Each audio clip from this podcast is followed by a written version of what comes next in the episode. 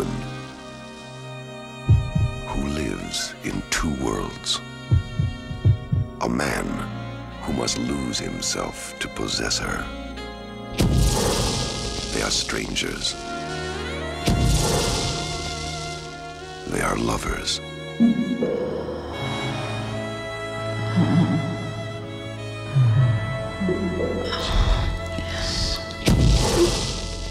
They are outlaws.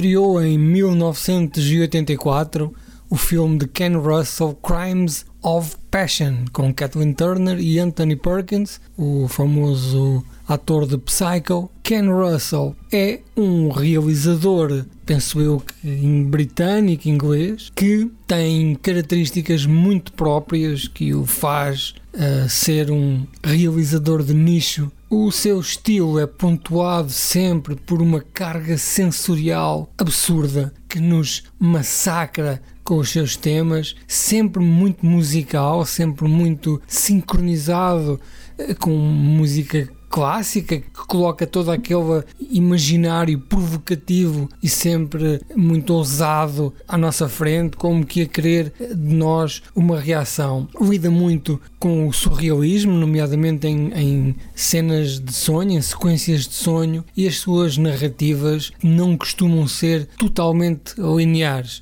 nos seus filmes também é utilizada um overacting por parte dos atores, de maneira a criar um exagero nos personagens, nos seus trejeitos, nas suas performances e também sempre uma grande confusão, sempre uma grande ambiguidade de morais e de temas religiosos. Digamos que é um realizador não convencional, cujas narrativas são sempre projetadas de uma maneira distorcida Ora, Crimes of Passion, 1984, conta-nos a história de China Blue, a personagem interpretada por Kathleen Turner, que durante o dia é uma designer, uma rapariga que desenha roupas e, e, e trabalha normalmente das 9 às 5 e durante a noite é um, uma prostituta de luxo chamada China Blue, que é entretanto acusada na sua personagem durante o dia de espionagem universal. Um homem de família, que é aqui interpretado por John Laughlin, é então enviado eh, para hum, espiar se ela anda de facto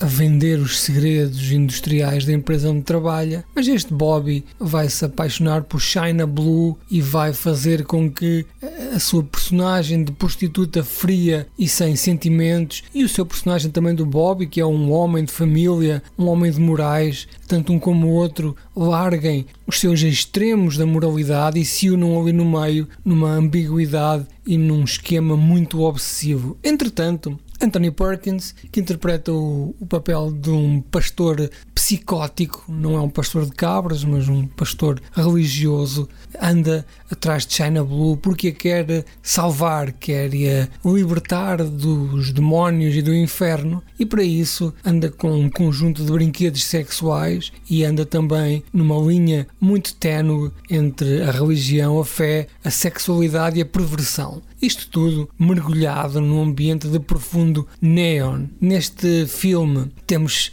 esta questão dos extremos que, que, se tendem a fundir. Temos no extremo do deboche moral, temos então a China Blue. No extremo eh, da parte mais convencional familiar, temos o Bobby, que abandona a sua convenção. China Blue abandona também o seu extremo e unem-se ali no meio numa relação que está votada ao insucesso, não é? Mas que durante algum tempo é de puro amor. Ao mesmo tempo, este personagem do pastor de Anthony Perkins é um personagem que em si tem todas as características, desde a extrema religiosa até aos, à extrema direita política, passando pelo sexo, pelo constante martelar do líbido, que o faz confundir-se muitas vezes com religião. Aqui também a repressão sexual deste homem, que é também a repressão sexual de uma América que está aqui representada através desta crítica social. O filme, como podem adivinhar, teve uma recepção meio tépida, até porque é um filme controverso, é um filme que lida com feridas abertas da sociedade americana e, claro, todo este comentário social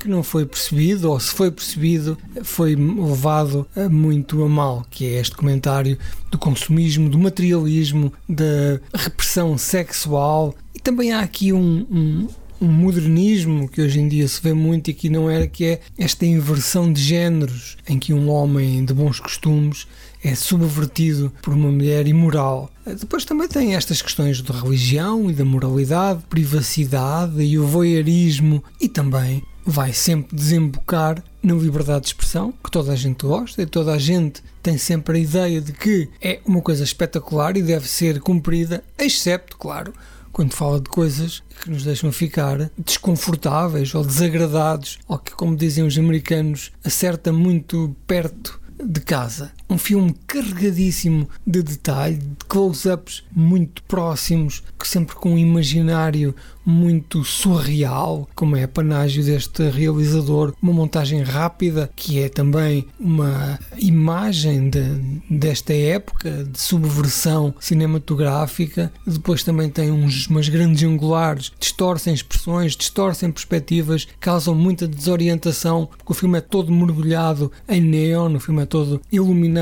em cores primárias muito saturadas e também tem um uso eh, exagerado de reflexos e de espelhos que fazem com que nós sejamos obrigados a olhar para nós próprios e perceber tudo isto que já tinha sido mencionado anteriormente. É um filme que também pode ser considerado para a época do terror, porque este padre é um assassino, ele anda, além das suas pilas prostéticas, ele traz também equipamentos para matar, sempre muito ligados a uma vertente sexualizada, e é este vilão que no fim vai se encontrar com o casal para fazer uma espécie de Mexican standoff ao estilo de o bom, o mau e o vilão, mas com pilas prostéticas. Never before have two adults consented to so much. Crimes of Passion, the most talked about movie of the year.